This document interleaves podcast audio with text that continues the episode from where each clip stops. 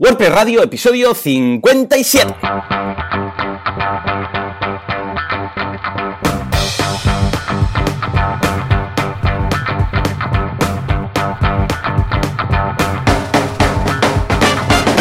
Muy buenos días a todo el mundo y bienvenidos una semana más, un miércoles más a WordPress Radio, el programa, el podcast en el que hablamos de este fantástico CMS que es WordPress y cómo nos ganamos la vida gracias al mismo, haciendo webs, explicando cómo se hacen webs, utilizándolo, de todo en general. WordPress está presente en nuestras vidas. ¿De quién? Pues de servidor de ustedes, Joan Boluda, consultor de marketing online y director de la academia de cursos boluda.com y de Joan Artés, los dos Joans, estamos aquí, director eh, de, eh, bueno, y cofundador y todo lo que haga falta de artesans.eu, una agencia de desarrollo WordPress. ¿eh? Ah, y si todo va bien, pues al otro lado tenemos a Joan. Joan, muy buenos días.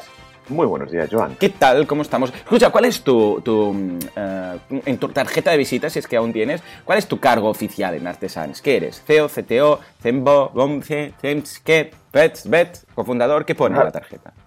Bueno, en la tarjeta, no en la firma del correo pongo WordPress Captain. Vale, pues, bien, algo bien. así un poco simbólico. Pero técnicamente sería como un CTO, ¿no? Un, como CTO. sí, exacto, que pone un poco de orden en el tema tecnológico. Al final eh, soy casi de los que tiene más un poco de experiencia con WordPress y pues siempre estoy ayudando pues a los diferentes developers del equipo con problemas y tal, o si hay que hacer un presupuesto y mirar ciertas cosas, pues ahí es donde entro yo, aunque pues también estoy con proyectos internos de, de la casa. Estupendo, muy bien, un poco de todo. Como todos los que empezamos solos y estamos ahí antes de crecer, que tenemos que hacer un poco de todo.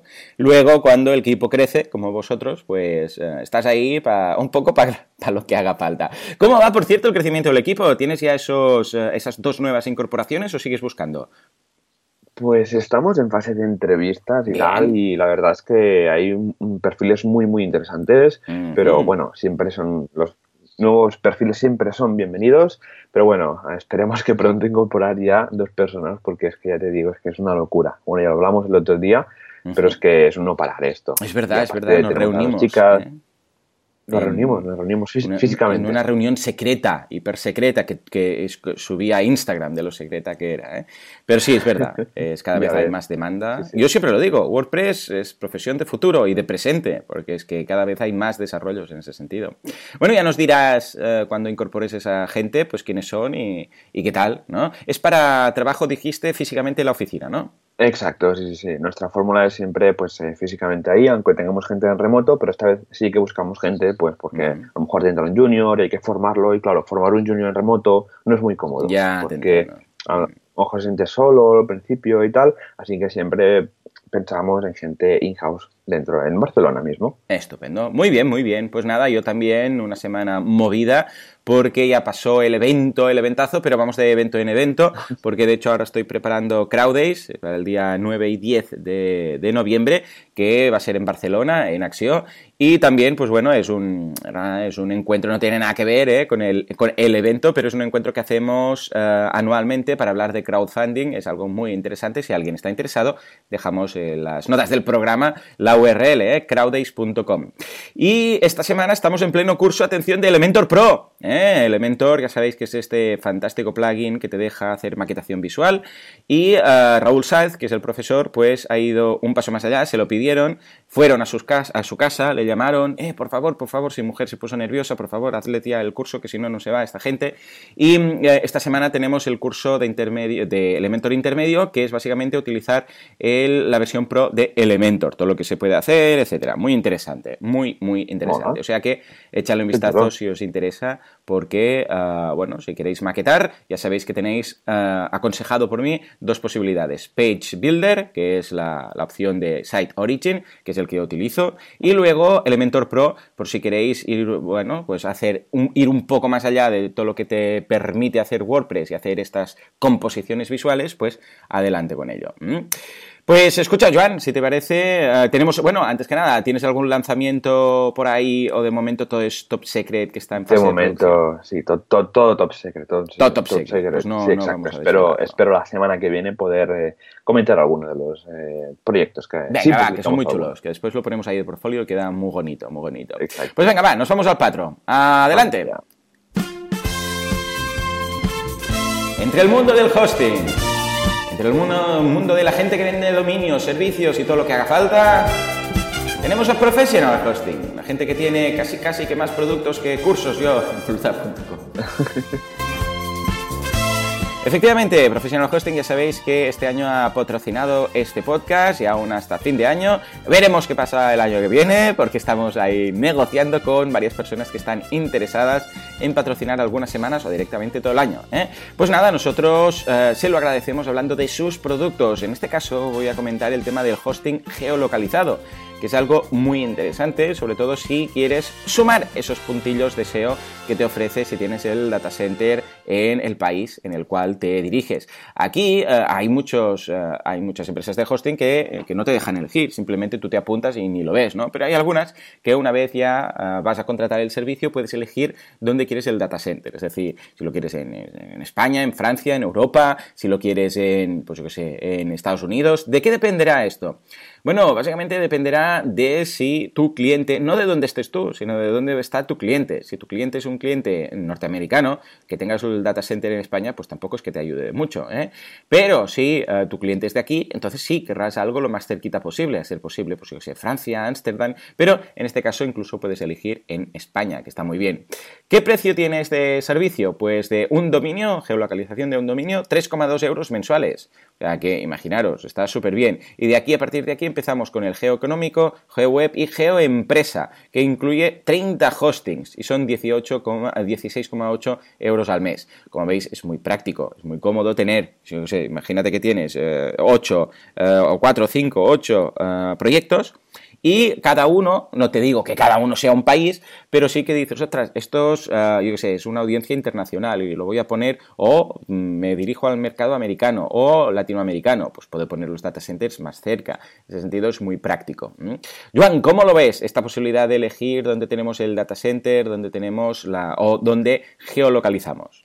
Hombre, esto es un tema muy, muy importante si, si nuestra empresa pues es internacional, ¿no? Porque si, por ejemplo, tenemos una web donde vendemos a Estados Unidos y tenemos el servidor en España, si nuestros clientes tienen que venir a conectarse a buscar todo el contenido, las imágenes, el HTML, todo, todo, todo, a España, claro, ese tiempo, aunque Internet es rápido, es tiempo. A lo mejor son X milisegundos que están ahí, ¿no? Así que siempre es mejor cuanto más cerca de nuestros potenciales usuarios, muchísimo mejor. Y creo que con esta oferta de professional hosting lo puedes cubrir perfectamente. Efectivamente. ¿Eh? o sea que echale un vistazo, está estupendo. Y no todos, ya os digo, no todos los hostings ofrecen todas las posibilidades, o sea que vale la pena buscar a alguien que a priori ya te ofrezca todo esto, no sea que vayas, lo pongas todo y después resulta que, ah, no, es que el servidor está en, eh, que sé dónde, ¿no? Ah, vale, ¿qué hacemos ahora? Bueno, pues migrar a Professional Hosting, que también tiene la migración gratuita. O sea que eh, echale un vistazo. Y nos vamos ahora a la actualidad. Actuapress. Virtualidad. Actualidad o WordPress. Vamos allá. Venga, el caballo, el caballo. Ahí, ahí, cabalgando. Sí, señor. Súper rápido, ¿eh? El caballo. Claro que sí, claro que sí. Yo me imagino ahí, además, no puedo evitar eh, imaginarme la imagen de, porque esto es de Dragon Ball, esta música, de Goku montando a caballo, que no lo he visto nunca en la vida, pero me lo imagino. Y mira, ahí está. En fin, en todo caso, vamos a empezar eh, la actualidad de WordPress con un pelín de drama press que vamos a pasar súper rápidamente, simplemente para... Mm, porque esta me ha, llamado la atención, que es que la, eh, cada año WordPress mm, lanza un formulario de uso de, de WordPress, ¿no? De, del usuario. Es decir, a ver, ¿cómo usas WordPress? ¿Qué te gusta? ¿Qué no te gusta? Bueno, lo que se llaman ellos el WordPress User Survey, que, eh, este, que cada año después se ha publicado ah, vamos, libremente para que todo el mundo lo vea y qué es lo que dice la gente y tal. Pues este 2017 parece que quizás, atención, no se van a hacer públicos los resultados.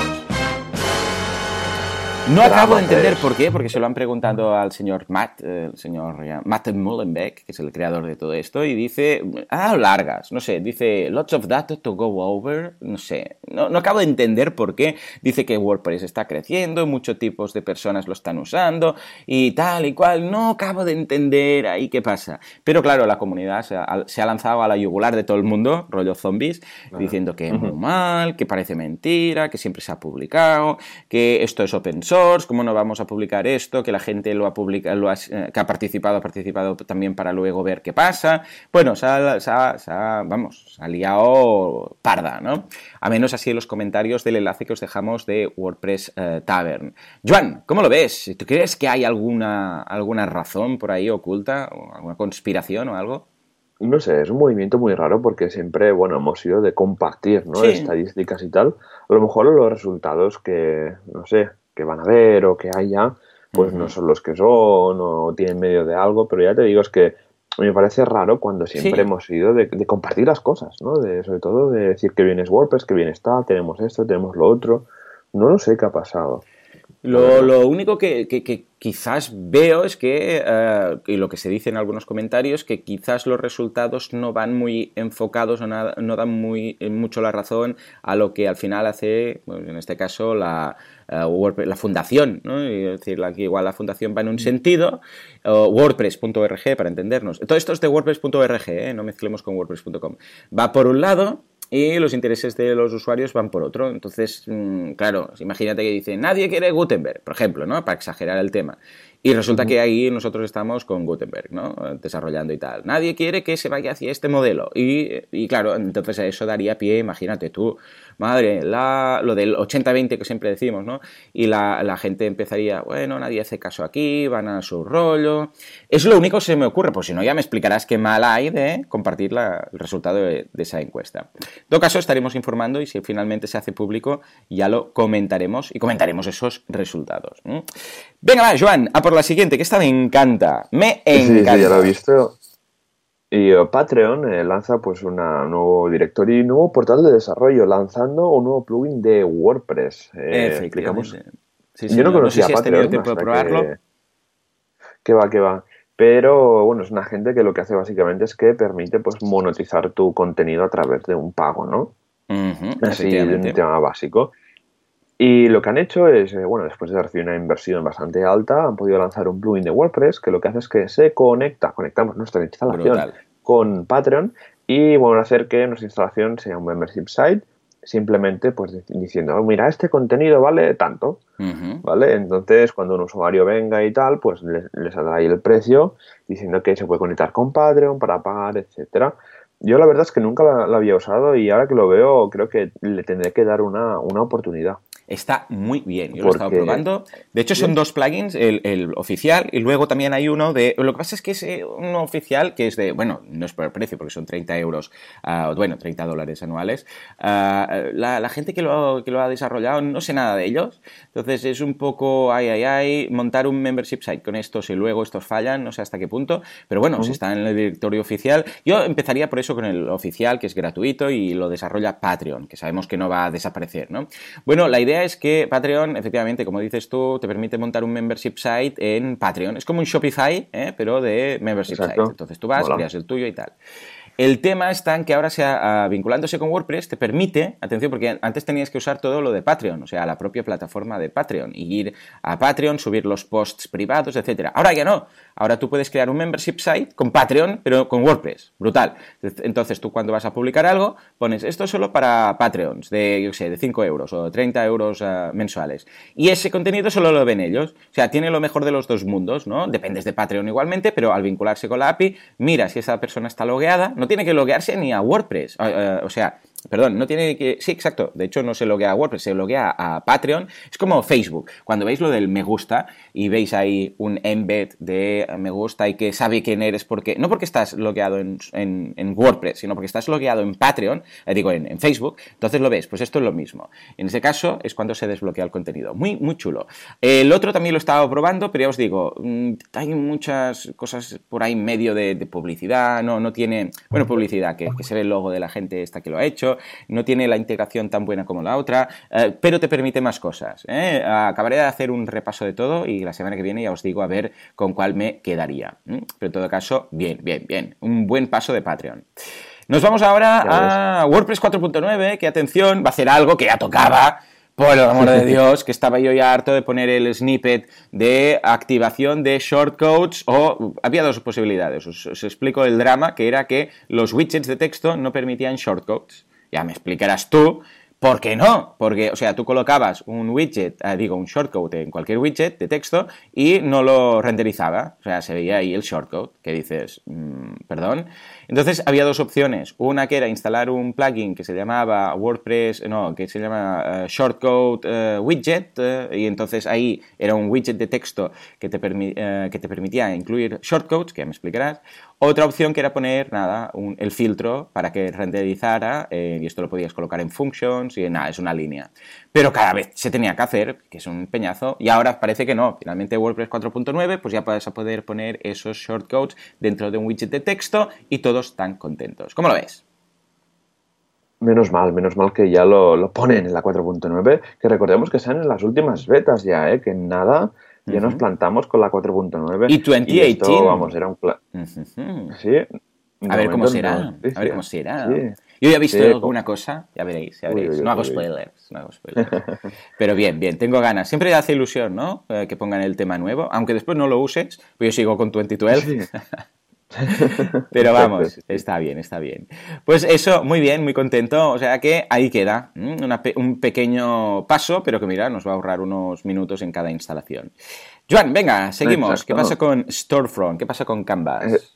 Eh, Storefront, Canvas. Bueno, Canvas era un tema de GoThemes de hace bastante, tiene bastante tiempo, ¿no? Que lo usaba bastante gente para crear tiendas de tiendas online, ¿no? ¿Qué pasa? Que cuando te creas una tienda online tienes esas opciones, ¿no? Bueno, tres, hacer una plantilla a medida, eh, ir a ThemeForest, a la Casa del Diablo, a comprar una plantilla ahí, o usar plantillas oficiales de WooThemes que valían pues unos 100 dólares anuales, etcétera. WooCommerce tiene una muy famosa que era Canvas, que justamente la han retirado esta, esta semana oh. porque, sí, eh, porque Gutenberg vino al acecho, era un tema que tenía paneles de opciones, un mini mm. builder y tal, y han decidido pues dejarlo de soportar, lo van a soportar durante un año para los clientes activos y WooCommerce dice, la gente de WooCommerce dice que lo suyo es pasar a Storefront, que es la versión, una versión gratuita, un, un starter theme, pero para, para WooCommerce que está súper bien.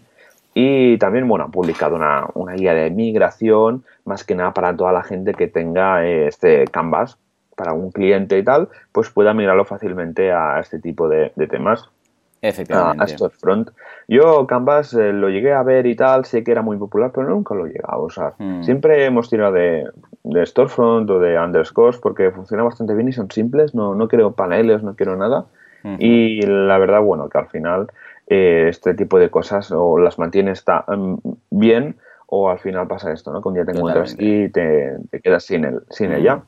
Sí, yo también, Canvas, bueno, del el principio de los principios, antes de Storefront y tal, pues lo utilizaba mucho porque era lo que se integraba mejor con todos los uh, plugins, extensiones de WooCommerce. Incluso tengo un curso de Canvas. Vamos a seguir dando soporte, evidentemente, a la gente que ha hecho el curso de Canvas y lo tiene montado en Canvas, faltaría más. Eh, pero luego también apareció Storefront. Hicimos también y tenemos disponible el curso de Storefront y, claro, es muchísimo más ligero, pero años luz. O sea, eh, a Canvas en su momento estaba muy bien, pero vamos, eh, hace que no instalo Canvas y utilizo Canvas mucho, mucho tiempo, porque Storefront eh, te permite, es un tema que aconsejo muchísimo, así como Canvas era más pesado, pero a cambio tenía pues, muchas opciones en su panel de control y tal, para esas personas que pues, no, no, no veían tanto el tema de tocar código y tal, Canvas lo bueno es que podías modificar muchas cosas a cambio, evidentemente, de añadir peso. Storefront es una gozada está muy bien, es muy ligero. Y si hay alguien que dice, ostras, es que yo realmente quiero esas opciones, pues nada, hay Power Packs y historias para, eh, que son plugins que se añaden a Storefront para poder hacer todo eso, cambiar colores, cambiar letras, todo desde el panel de control. ¿eh? Todo esto lo veis en, el curso. O sea que, perfecto, una noticia muy buena y que se veía venir. O sea, lo que dices tú, cuando ves que hace mucho que no lo tocan, esto es como Apple, ¿eh? cuando hace mucho que no actualizan algún equipo o cualquier día, de estos, vemos que salta del, catálogo. O sea que ahí quedaría. Muy bien, muy bien. Pues nada, finalizamos con una última noticia que es cha cha cha cha Gutenberg. no podíamos editar, hablar de Gutenberg, que es este nuevo editor, eh, en este caso 1.5, que, hace, uh, que añade finalmente el soporte para esas metaboxes que todo el mundo se ponía las manos a la cabeza, ¿no? Es decir, por favor, uh, que pongan los, las metaboxes, que es que las necesitamos. Bueno, pues ya está ahí, ¿eh? Y lo han incorporado, parece que ya funciona, o sea que eso va a calmar los ánimos encendidos de Gutenberg. A saber qué pasa cuando instalen Gutenberg, la que se va a liar, la que se va a liar, en fin. Yo es que veo mucho Gutenberg, ¿eh? Veo mucho. O sea, hay tantas opciones, están en tantas cosas y todo eso es código que estoy interesado en ver qué ocupa finalmente, cuánto pesa Gutenberg al final de, de, todo el desarrollo cuando se vaya a implementar a producción. Pero bueno, de momento pues vamos interesados, uh, vamos, a, vamos a ver qué es lo que está pasando, qué es lo que están haciendo ¿eh? para estar al día. Pues nada, señores, venga, nos vamos ahora sí al feedback de la audiencia. FitPress.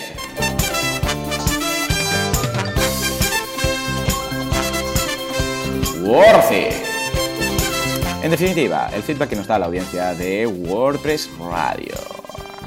A ver, Joan, cuéntame, cuéntame, cuéntame. Uh, empieza tú, va. Uh, Venga, tenemos va, a Manuel desde Valencia que nos pide algo sobre un TPV y sobre WooCommerce. Te la dejo. Vamos allá. Sobre la consulta de Alba para unir su TPV con WooCommerce, el software open source FacturaScripts tiene su plugin para TPV y otro para WooCommerce. Uh -huh. Quizá pueda ser una solución, aunque tenga que cambiar el software de TPV.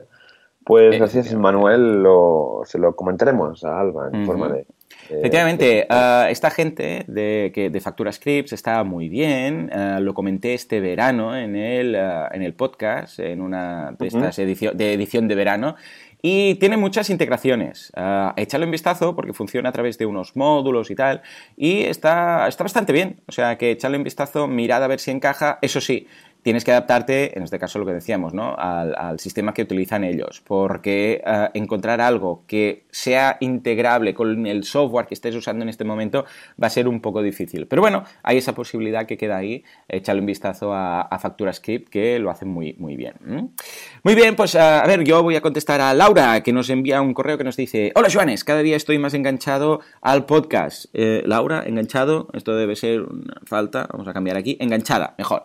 Ahora sí, cada día estoy más enganchado al podcast. Tengo una pequeña duda que me ha surgido esta semana y es que voy a estar trabajando en local con una tienda online donde voy a hacer cambios de estilos y de opciones que afectan a la base de datos. La subida a producción la sé hacer bien, pero mi duda está en que si la tienda sigue siendo, eh, sigue vendiendo productos a diario, ¿qué pasará? Oh, qué buena esta. ¿Qué pasará cuando suba la base de datos? ¿Se perderán pedidos, nuevos usuarios, etcétera, etcétera? Yo creo que sí, porque ya he hecho alguna cosilla y me suena que he tenido que descargar pedidos y usuarios antes para no perderlos y luego subirlos. ¿Cómo gestionáis este tipo de acciones? Gracias y un abrazo, Maño. Israel. Ah, vale, ya está, ya sé lo que ha pasado. Esto no era Laura. Que se han juntado dos feedbacks. Lo voy a poner aquí separado, ya está.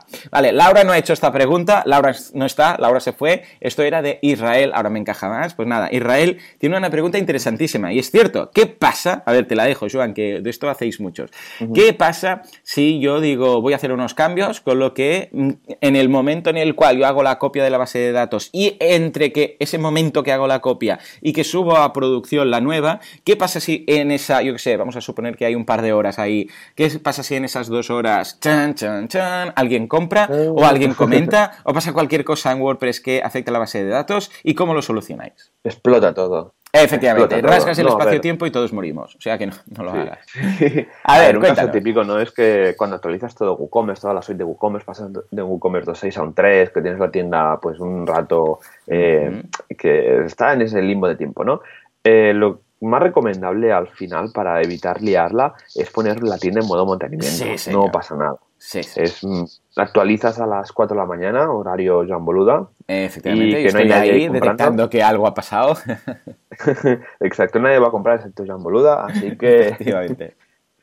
es hacer, eh, bueno, coger horas de intervenciones bastante anormales para, para intentar que la gente no compre, ¿no? Y luego copiar asesoría y tal. Pero ¿qué pasa si, si pasa? Bueno, siempre cuando vuelves a subir la base de datos, puedes eh, mirar de no subir los custom post types porque al final donde se guarda, perdona, la tabla de WP post porque al mm. final donde se guardan los pedidos de usuarios es la tabla de, de, bueno, de usuarios es la de los users, ¿no? Pero la, por ejemplo, todo lo que sean facturas, pedidos y productos, al final son la tabla de WP Post. Así que si pasa cualquier cosa tienes que restaurar, pero no quieres perder pedidos, lo mejor que, puedes hacer es restaurar ¿vale? Todo menos la tabla de WP Post. Cuando, bueno, creo que hay programas de migraciones con PHP Admin o, o tal que permite cómo descartar la, tabla que quieres subir. Y si no, entras manualmente al, fichero de SQL y lo, y lo borras. Esta sería una de, de, las maneras, pero lo que más recomendable es poner la tienda en modo mantenimiento. No pasa nada si una tienda está una hora caída por temas de, mantenimiento. La gente ya lo, ya lo comprende. Tampoco somos Amazon, no podemos hacer lo, imposible, ¿vale? Así que es lo que es lo que yo haría. No sé cómo lo haces tú, Joan. Eh, totalmente es lo que. A ver, depende de cada caso, ¿no? Si es un pequeño cambio, igual dices, escucha, no hace falta, ¿no?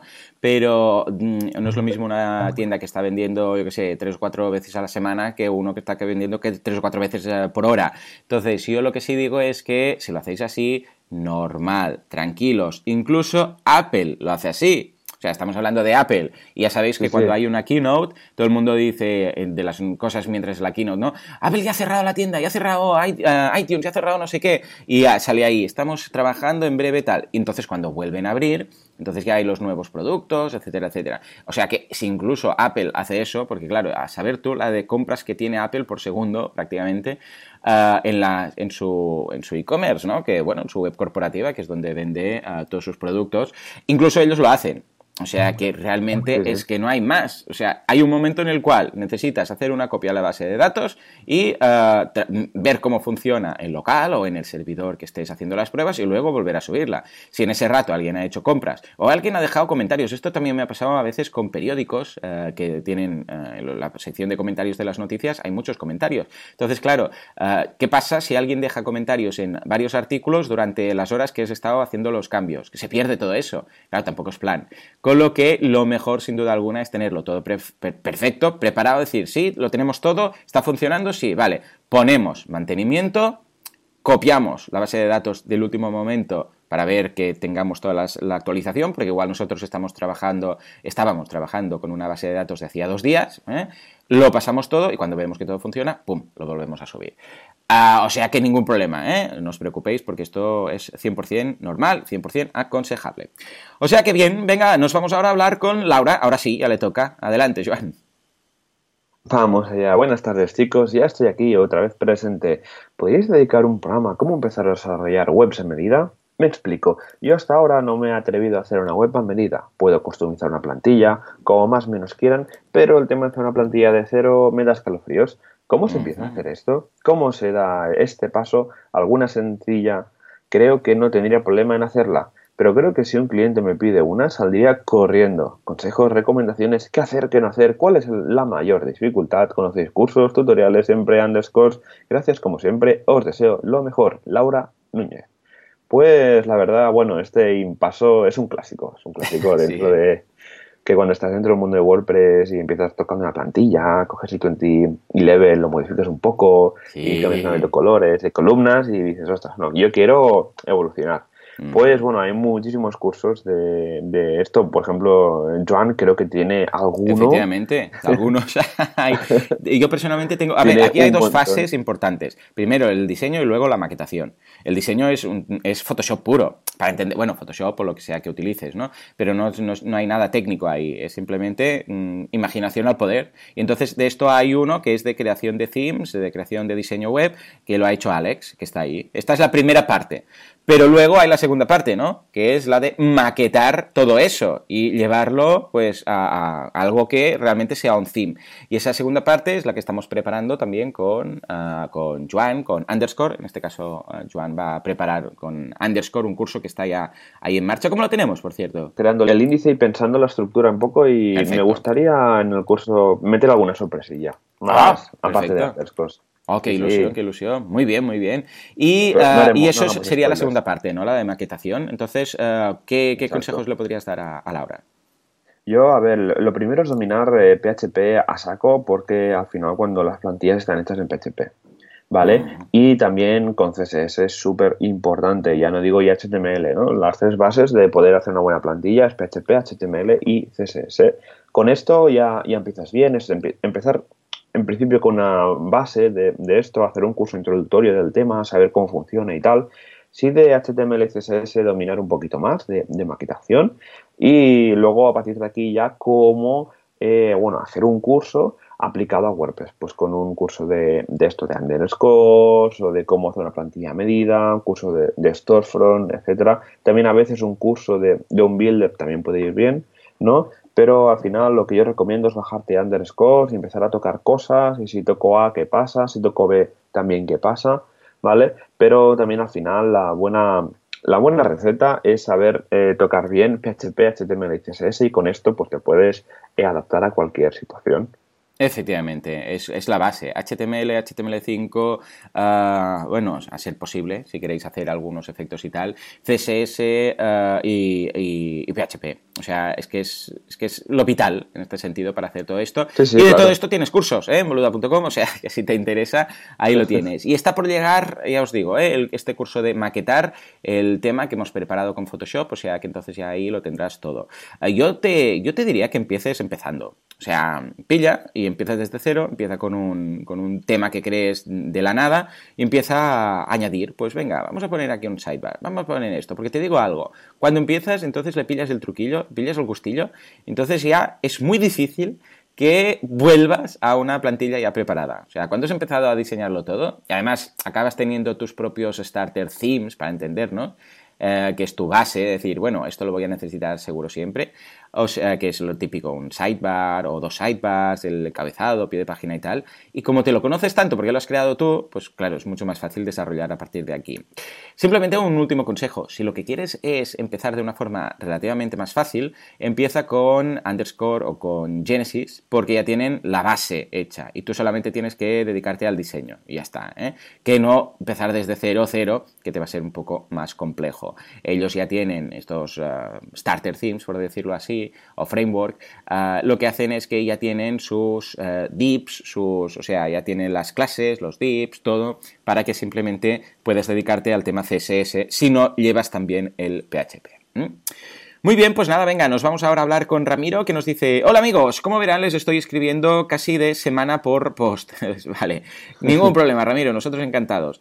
Ah, vamos con la duda puntual. Páginas de archivo versus template de página con GetPost. ¿Se entiende? Me explayo un poco. Vengo armando páginas con CPTs y cuando llega la hora de armar la página donde tengo que tener el listado, me estoy decantando por armar un template llamado listado de entonces nombre del CPT, y se lo asigno a una página creada en WordPress. Esto me parece muy cómodo porque mis clientes pueden entender bien la cantidad de páginas que hay. El tema está en, ¿está bien lo que hago? ¿O estoy haciendo alguna práctica mala y en la comunidad de WordPress me, hincharía, me lincharía en una plaza por mi accionar? Sí, si me encuentran, claro está. Dice, debería usar un tipo de archivo siempre que tengo esta situación. Saludos desde Argentina, se los aprecia mucho. Abrazo de oso, Ramiro. A ver, Joan, ¿cómo enfocaríamos el tema del, ah, de los templates, de las páginas? Páginas, de, archivos de página y de las eh, plantillas de página.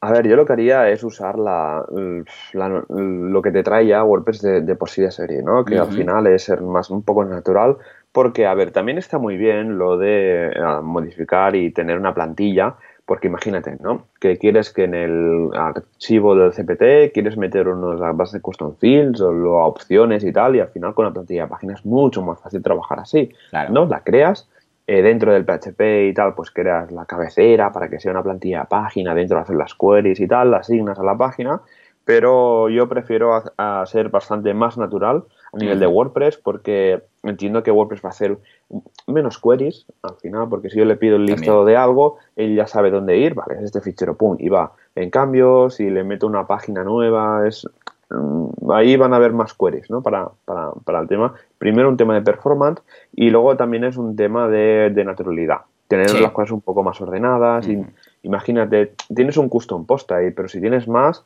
luego es un follón. Y yo prefiero hacer con el archive guion el nombre del custom post y punto .php. Y si luego quieres personalizar, porque hay opciones o porque hay lo que sea, eh, bueno, metes un panel de opciones como, como quieras y a partir de ahí lo puedes, lo, puedes, lo puedes configurar a tu manera y meter todas las personalizaciones que, quieras. Pero al final sí que WordPress ese tema no es muy, muy cómodo porque al final está ahí el archive no sé qué punto PHP que ah, si una persona no entiende mucho templating no lo puede entender cómo funciona, ¿vale? Así que el tema de meter una plantilla por página es más cómodo, pero importante. Si vas a usar una plantilla de página, eh, con eso de crear una página y tal, para que tu cliente vea el número de páginas que hay, eh, fíjate bien en las URLs, de no pisarte con la del archivo. Y si la de la página manda sobre el archivo, hace una redirección del archivo a la página para evitar tener contenido duplicado. efectivamente, o sea que, eh, vamos, yo lo que haría sería, mm, a ser posible, simplificarlo lo máximo también para cara al usuario final. ¿no? Ah, todo lo que sea que el usuario final tenga que hacer alguna acción siempre es, bueno, pues da, más posibilidades de que, se haga mal o que no lo entienda y tal. Entonces, si utilizas tú directamente ya los archivos de página de WordPress simplemente utilizando el template de página y para cada custom post type, pues el usuario no tiene que hacer nada, no tiene ni que seleccionar con la plantilla de página ni nada. O sea que Ah, vamos, pero no es que hagas nada malo, ¿eh? Simplemente son formas y preferencias que tiene cada uno. O sea que ahí quedaría.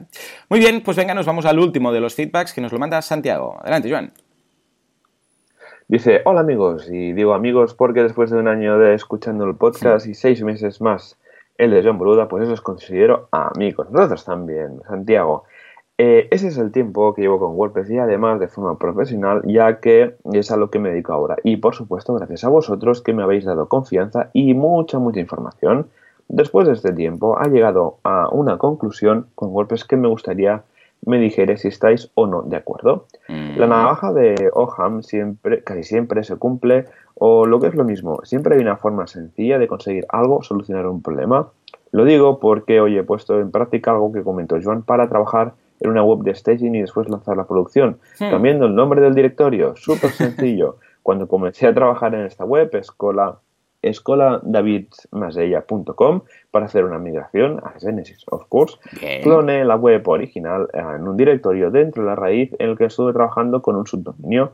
Hoy, cuando ya está la web lista en su primera fase, me he limitado a sustituir los archivos de la web antigua por los de la nueva. He cambiado la URL en config, un poquito de Better Search and Replace. Eh, voilà, la web en producción en unos minutos. Por supuesto, todo con sus correspondientes copias de seguridad por si acaso. En fin, que animo a todo el mundo a probar un poquito de código, usar menos plugins y buscar en la sencillez las soluciones a los problemas. Muchísimas gracias, Joanes, gracias, Ogham, y un abrazo súper fuerte, Santiago. Me ha gustado la frase, ¿no? De usar menos plugins y buscar la sencillez, las soluciones a los problemas. Esto, vamos, frase top del feedback que resume perfectamente. Y al final, bueno, lo bueno que tiene WordPress es que tiene muchos plugins. Lo malo es que si se usan muchos, eh, estamos en un mm. problema.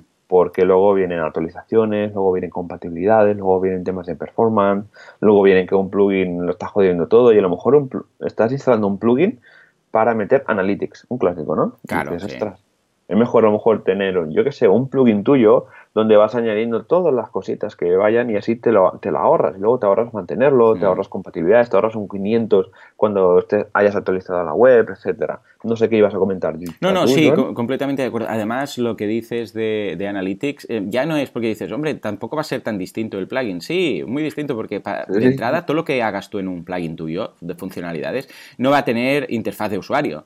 O sea, va a ser todo el código directamente ahí. Te vas a ahorrar eh, tener que hacer toda una página para poner, eh, pon aquí el código de Analytics, no sé qué. Además, todo eso, eh, toda esa información se guarda en la base de datos, una vez más. O sea, la diferencia entre hacer, es que a veces cuando comento esto que estás diciendo me dicen, a ver, pero tú hacer un plugin para poner todo eso es lo mismo que usar un plugin que ya esté hecho, ¿no? O sea, ¿cuál es la diferencia? Que uno está en un plugin y el otro en Functions o en un plugin tuyo hecho, en un Must Use plugin. No, a ver, la diferencia está en, en dos cosas importantes Primero, va a ser un plugin mucho más reducido, porque simplemente va a ser, nada, cuatro líneas poniendo Analytics en el hook que, pertoca. Pero es que además, eh, todo esto no necesita una interfaz dentro de WordPress en un menú para colocar ahí, para que el usuario coloque ahí sus datos de Analytics, sino que va a estar hardcodeado en ese archivo, para entendernos. Y esto es mucho más rápido que tener que ir a la base de datos, hacer la consulta, mirar el código de Analytics e incorporarlo en ese momento en, al vuelo, por decirlo así, incorporarlo en la página. Ah, y en cuanto a lo que dices, totalmente de acuerdo. En muchas ocasiones lo mejor es, yo recuerdo que muchas de las cosas que hacía, ahora cada vez desarrollo menos, ¿no? Porque estoy más con el tema del marketing, pero de las primeras cosas que solía hacer era ir al FTP y hacer eh, una, o sea, clonar con el programa de FTP la carpeta web o la carpeta pública HTML. O sea, iba ahí, lo primero que hacía era clonar eso. Entonces tenía una copia de seguridad de todo. De todo, lo tenía ahí todo copiado, ¿no? Ah, en cuanto a archivos. Entonces, es verdad, simplemente en ocasiones, cambiando, empezando a hacer... ¿Que ves que la has liado parda? Ningún problema, cambias el nombre de la carpeta, ah, a public HTML a otra, la que tenías de seguridad la vuelves a colocar como public HTML y todo arreglado, ¿no? O sea que es cierto, muchas veces... Lo que pasa es que esto requiere indagar un poco y entender lo que hay detrás. ¿eh? Es decir, muchas, muchas cosas se pueden solucionar en dos minutos yendo a PHP MyAdmin. Y lo tienes hecho en un please, pero es que en un please. En cambio, hacerlo a través de, ostras, ahora tengo que buscar un plugin, ahora que tengo que hacer esto, ahora tengo que hacer lo otro, una copia de seguridad, a veces lo que decíamos, copias de seguridad, cuando las tienes que hacer a local, es decir, del servidor a tu ordenador físico, esto tarda, puede llegar a tardar una barbaridad. Pero cuando es una copia que puedes hacer en el propio servidor, es decir, clonar este directorio, es instantáneo porque pasa todo en la propia máquina, eh, sin, que tengas que venir a descargarlo aquí. entonces, aprendes, empiezas a aprender cosas estilo SSH, eh, MySQL, FTP, todo, y de repente dices, pero si esto es nada, es un pim pam si lo hacemos así. Lo que pasa es que, claro, tienes que atreverte, tienes que ir, la puedes liar muy parda, depende de cómo, lo que hagas, o sea que no es todo happy flowers, o sea que bien. Muy bien, pues con esto acabamos el feedback. Eh, a ver, tenía yo un tema apuntado por si, tuviera, si hubiéramos tenido más tiempo, pero no, no lo tenemos, no lo tenemos. Lo que sí que vamos a hacer es pasar a... lo enfocaremos si acaso para la siguiente semana, porque da mucho de sí, entonces eh, prefiero hacerlo sin prisas. Lo que sí que vamos a hacer es eh, irnos a nuestra fantástica y estimada comunidad de WordPress. Vamos allá.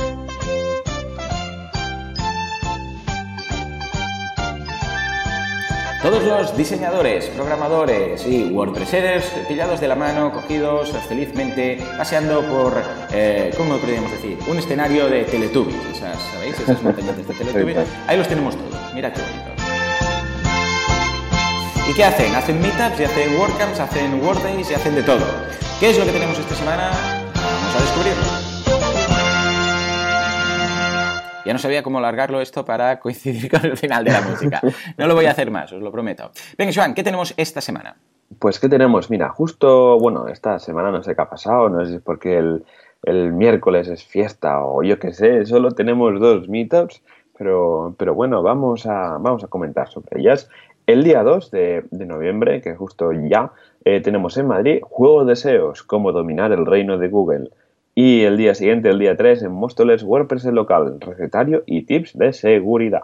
Así que esto sería lo que teníamos esta semana. Ah, muy bien. Escucha, ¿qué ha pasado? Eh, que esta semana está la gente de relax, está de vacaciones, ¿o qué? Sí, yo qué sé, hemos pasado de 40 meetups a la semana a dos, no sé, ya te digo. Eh, hoy, bueno, el, mañana, bueno, hoy día uno en, España es fiesta. Es verdad que hoy es, es, miércoles de fiesta, es verdad, ¿eh? Sí, sí, estamos en directo. Hoy, hoy es miércoles, estamos trabajando. Pero recuerda también que tenemos dos WordCamps que están ya. De, tenemos la primera WordCamp Santander la semana que viene Sí, sí, la semana que viene, WordCamp Santander, qué guay. Estaremos, estaremos ahí, somos patrocinadores también de la WordCamp Santander. Y luego tenemos ya en febrero de 2018 WordCamp Las Palmas de Gran Canaria. Ya tienen la, web con el formulario donde puedes apuntar tu correo para estar al día de, las diferentes eh, novedades de, de la WordCamp, pero tiene muy buena pinta. Ah, y también vi que el año que viene WordCamp Pontevedra van a haber muchísimas WordCamps el año que viene. Sí, sí, es que es una pasada. Madre mía, muy bien, muy bien. Estupendo, pues nada, esto sería todo lo que vendría a ser la comunidad de, WordPress en España durante esta semana. Estupendo, muy bien, pues nada, señores, hasta aquí el programa de hoy. Teníamos bastante feedback acumulado con lo que hemos tenido que pasar del tema, pero atención porque el tema de la semana que viene es de esos técnicos que os gustan y va a ser muy, muy interesante. Señores, si queréis saber más, ya lo sabéis, nos encontráis en boluda.com, artesans.eu y y efectivamente, evidentemente, en wordpressradio.es. Señores, nos escuchamos dentro de una semana, dentro de siete días. Hasta entonces, adiós.